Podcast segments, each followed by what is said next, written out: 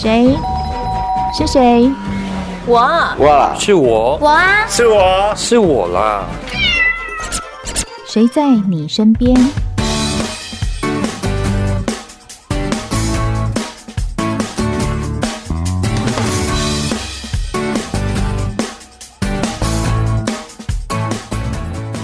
听众朋友您好，欢迎收听今天的《谁在你身边》，我是梦萍。根据经济部统计，国内外的企业呢，经营能够超过五十年的比例啊，大概不到百分之一。如果一个公司永续经营到了一甲子，哇，那大家一定会觉得这个公司有多厉害啊！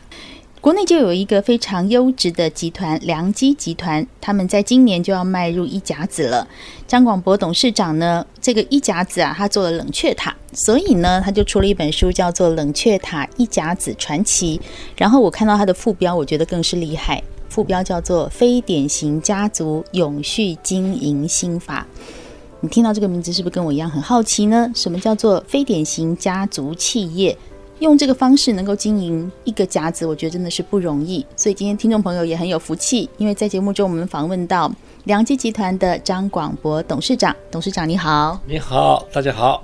董事长，我们刚刚提到说，呃，非典型家族企业以及良机啊，其实我们要从您的生长过程开始来看。其实董事长自己的生长过程就是一个传奇。我们知道说您，嗯，从小的生长过程其实是蛮。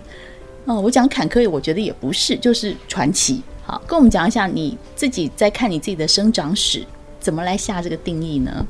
我是把当做是老天给我的这个考验，对我来讲是一个很好。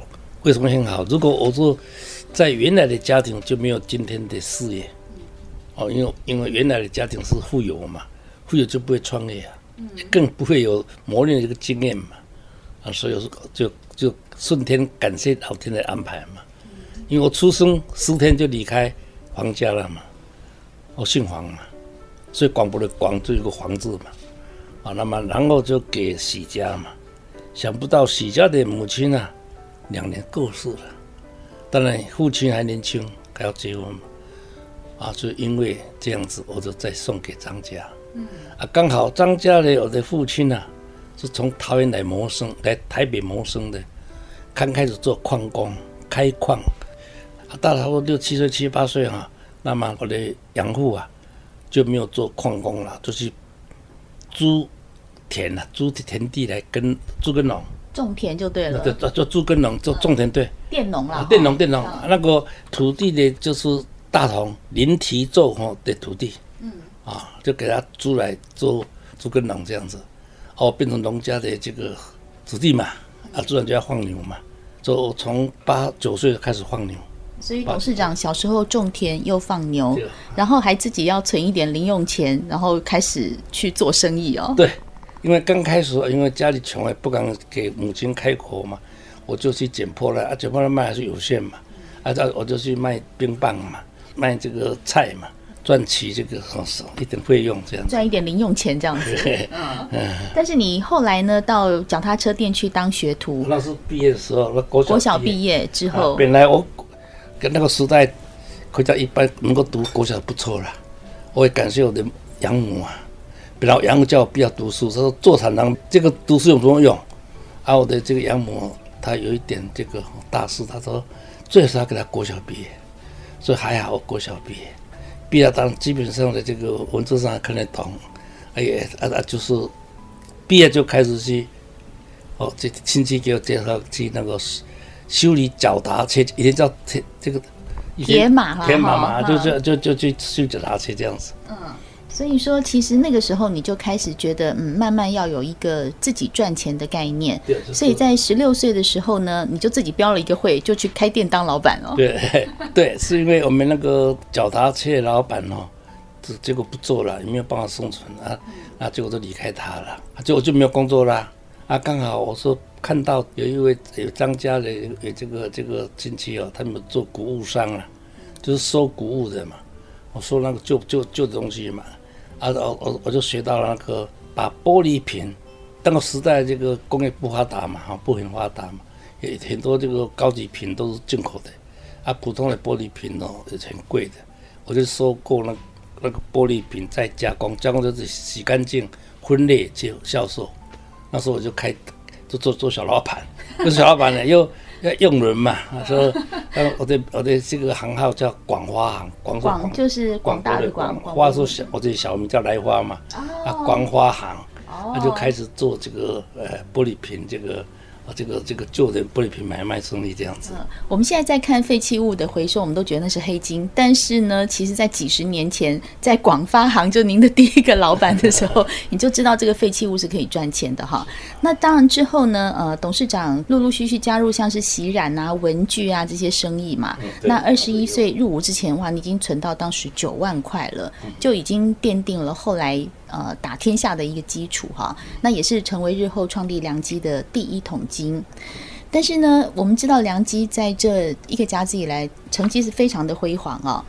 但是我会觉得，一个企业能够成功，其实它后面会有很多很多的因素。刚才董事长有提到说，那个时候养父其实不太愿意让你念书，但是养母让你在念到国小毕业哈。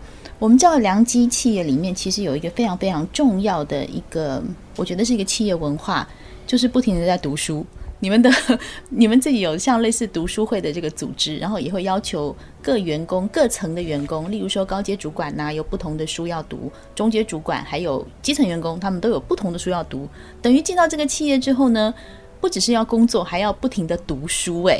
董事长为什么在这个企业里面加入这样的文化？是自己小时候有一些遗憾吗？还是长大以后觉得读书真的很重要？因为我小时候哈，在我十岁左右哈，我一位同学的母亲，他的父亲是在市政府当公务员嘛，我是等当官意思。那么他的母亲呢，啊，因为我是跟他儿子是同学嘛，他就邻居嘛，他看到我长大，特别他。很欣赏我，因为我虽然还要放牛，还要卖冰棒、买菜这种工作，我读书的时间是很不是不多。但是我在我在小学哦，我记得我过目不忘，嗯，只要学到的、看到的，大概都会记到脑里，所以我考试都排在五名以内。那我的同学啊，叫刘世昌，他他这个都在十五名、二十名，都就是他很很有时间，他没有必要做事情嘛。那他母亲说：“你要向张广博学，张广博要放牛，又要又要买菜，又要卖冰棒，你每天都没有做事情，都都十五名、二十名。你是会读书的，不就是过目不忘，考试都都常常在前面。啊，结果有一天他送我一支铅笔，这个铅笔啊，让我当时给我的时候啊，我这人好像被电电到一样的感觉上，哦，我一生没有人送我东西。”嗯哦，也许刘妈妈是我敬佩的我，知识的一个贵妇，她能够送我这个铅笔啊，往后我就是每天呐、啊、看书写字啊，就变成这个铅笔鼓励了很多。包括我在放牛在看书啊，就写字，因为我让书晓得，哎，从书上学了很多，知道什么知识，所以才知道古人讲说。出了社会要终身学习的，嗯，向人学，像书学，嗯，哦，人是每个人都有优点，你要学他优点，每本书都有它的特点，你可以去它里面的所需要的知识，啊，所以我从小喜欢看书写字，到现在八十五岁了，还是常常看书写字。对，我到这个张董事长的办公室啊，然后就不停地送我书，说他们的高层员工读这个，然后基层员工读什么，然后你们还有读书会，要让呃员工在。开会的时候还要说哦，我们现在对于这个书的心得啊，要提心得报告啊。我觉得这样的企业是非常幸福的，因为呢，大家都可能没有什么时间看书，但是因为董事长觉得看书、读书这件事很重要，就把这个文化带到企业里面，一面上班一面看书，这件事情真的是非常的幸福。但是梁记的幸福不仅于此，待会儿我们要请董事长再继续跟我们聊一下，休息一下再回到我们的节目现场。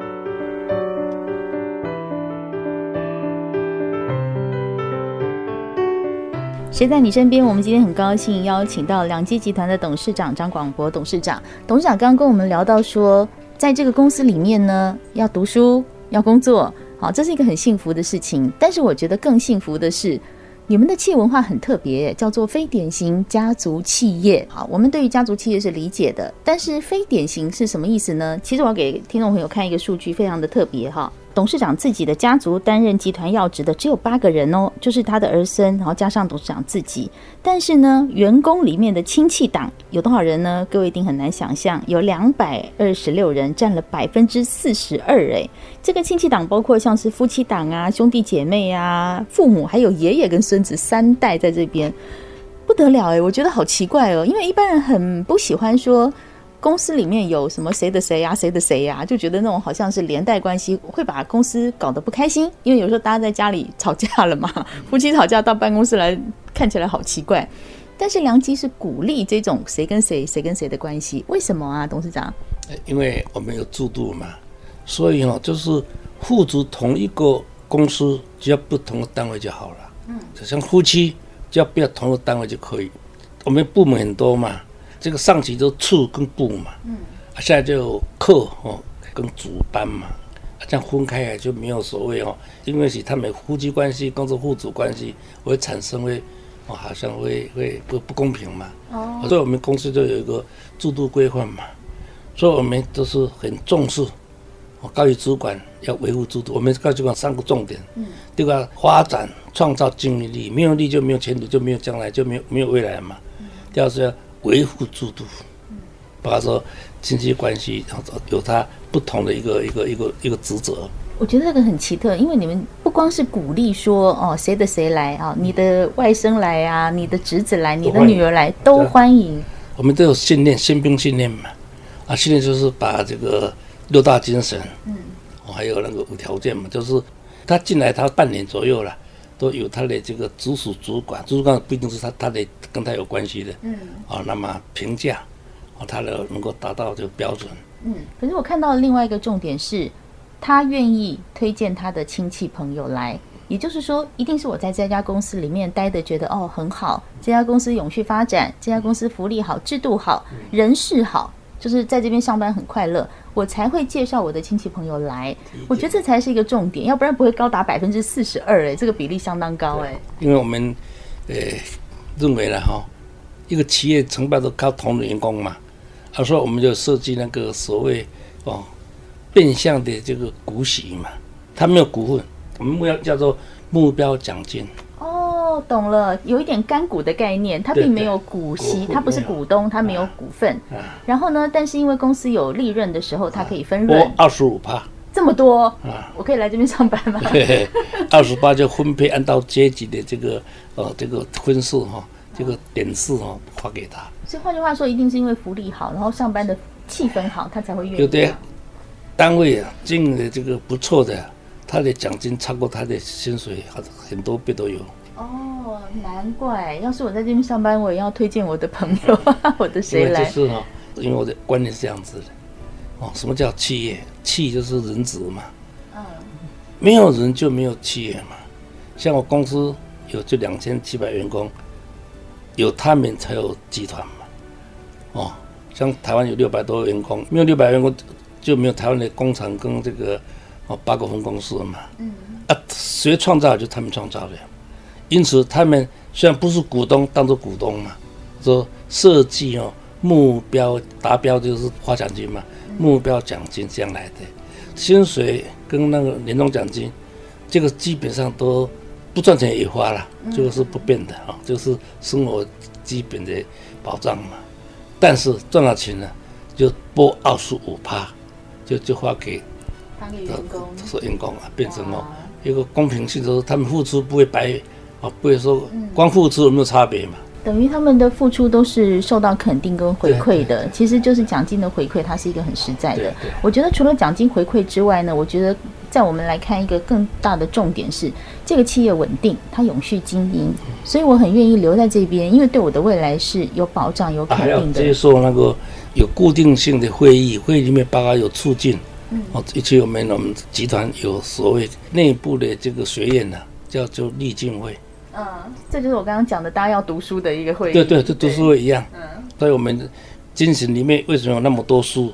哦，像高级主管要博士篇的，一定要不得要练，还要写心得。对。那高级主管啊，中本中级主管哦，就是硕士篇，篇里面就是有四要点啊。那么学术篇就出来社会都都基本上对了，在公司更基本更有需要的就五条件，哦，所以都都有就三本书哦，是每个员工哈从每个同仁呐都要读的，总体的一个文化精神文化就就安身立命啊，嗯，哦，安身就是忠诚、和谐、乐观，啊，这进取奋斗服务，嗯，啊，人忠诚，忠诚的范围不只是对公司，还有对人。还有对社会、对国家、对家庭、对父母都要忠诚的话，这个人几乎会讲不会失败。对，但是还不够，还要和谐。你懂得忠诚，但是跟人别倒，就是讲哦，在一起都都都都不会快乐，不行，一定哦，要给他好感，叫和谐。对，心灵上要乐观。嗯，这样哦，我我常常说到良机的上班一定要快乐，不快乐不要来上班好了。我每 我每次更新，每次开新并会有，我都给新人讲。你们到良机来上班，如果不会快乐，请你不要来，因为这样这样良机害了你了嘛。嗯嗯。啊，再来就啊立命，立命就是说要进取，要进步，因为我常常讲过嘛，学无止境嘛，啊就是不断学习，还要奋斗，因为达标就是要奋斗嘛，有奋斗的精神，不怕苦。啊，再来已经有点基础了，就要服务的精神，每一个良基人基本上应有的一个精神态度这样。嗯。其实董事长刚刚提到那几本书啊，上次来拜访的时候，我已经看了那三本，就是各阶层的员工啊，然后高级主管那三本书。我看完以后，我就有一个感觉，就是说，其实因为董事长一直在提到说，梁基人要有一个忠诚、和谐、乐观这几个 DNA 在里面哦。梁基的员工在这个长期的熏陶之下，他们有一种特殊的气质，像是很很愿意与人为善，很愿意跟大家和谐相处。在办公室里面有一种，你知道那有一种气氛在流动，就是啊，好和谐哦，大家很 peace。像董事长八十五岁了，每天都还是到办公室来把这边当家。良记的员工也把这里当家，因为他们在办公室里面那种吐纳的感受是自在的，没有觉得说好像嗯很紧张啊，或者是觉得老板要骂他啦，没有那种感觉啊。那像这本《冷却塔一甲子传奇》这本书呢，是董事长口述，那由汤发巨博士以及李玉婵教授来书写的嘛。那上次我跟李玉婵教授在聊的时候，他就说，嗯，他觉得良基有一种良基人的感觉。我说，对对对对，就是这种东西，良基位，就是对人的态度是很和善的，很发自内心的，应该是这样讲。那他们也把这边当成家，所以董事长你也是。到现在哦，其实公司的大任都已经交给高阶主管或者是员工去处理，但是你还是每天来哎，为什么？那我是每天上班是种快乐的感觉，嗯，因为我没上不是现在，我是从十六岁当老板开始到现在，因为我曾经这样想过，什么叫快乐？工作就可以快乐了，工作就快乐，不，这快乐是你自己创造的。我觉得这件事情要跟很多上班人说，快乐快乐了，还没有工作怎么办？啊，看书也快乐啊，写字也快乐啊。所以变成每天上班哦，所以其实每天来这边所谓的上班，其实并不是说真的处理公务，而是在过生活。是是是，对对，嗯、把它工作当生活嘛，嗯、看书写字当生活嘛，嗯、啊，啊有人找我也方便嘛。哎，对哈、哦啊，对啊，你就在这边了啊，啊我们就过来找你这样的意思。是啊，特别是我们有同仁海外的回来啊，我要找找聊天的话，礼拜一到礼拜五比较没有时间嘛，他知道礼拜六、礼拜天。我都有上班，他都来找我聊天嘛，哦、所，以聊天就是寝室事情都有了。嗯，那没有人的时候，你就看看书啊，写写字啊，然后在这边非常的怡然自得。我想，因为就是因为董事长这样的一个生活态度，员工都看在眼里，嗯、所以良机人会有一个良机味，嗯、就是那种非常，我觉得讲温良恭俭让也有一点，但是讲安天立命也有一点。一个企业就像我刚刚在节目一开始跟大家说的，能够超过五十年的非常非常少。那良基到今年是走到了六十年，对，董事长可不可以形容一下？你觉得良基为什么可以走过一甲子？第一个哈，要赶内部要感知同仁嘛。我们我们开始是哈非常简陋的工厂嘛，因为资本有限嘛，还没有设厂。刚开始做那个养鸡的鸡寮啊，给给掉了。国国语讲什么呀？鸡舍、鸡寮、鸡舍、鸡舍的地方啊，超十几坪而已嘛。嗯对，因为他的两台两部机器的，那刚开始用几万块钱的做本钱就买机器就没有钱了，这样开始的。嗯，哦啊，所以那个时候这还算顺利，就增加机器就六台，那没有鸡料不够了，就是换一个猪舍，养猪舍三养猪的猪舍三十多平，还还还在楼上做拱楼劳工了哈，然后这个员工睡觉时候，啊就这样起家的。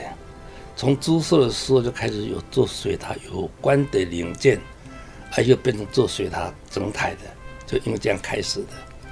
猪舍、鸡寮还有牛棚，牛棚是因为做冷却塔的散热材，那地方比较爱宽嘛。但那时候特别是不能再养牛了，还有牛棚还还有古赛了，牛牛牛牛 牛，或者这这这打扫嘛。有味道的地方，味道有东西在这打扫。我们说从鸡寮这个猪舍。哦啊，这个牛黄哈、哦，这样又走过来，又走过来，他变成去买。我说也感谢哈，同仁跟我们一起这样，哦这样困苦长大。以前是一个月才休息两天的时候，一天上班是九个小时，不是八个小时。哦。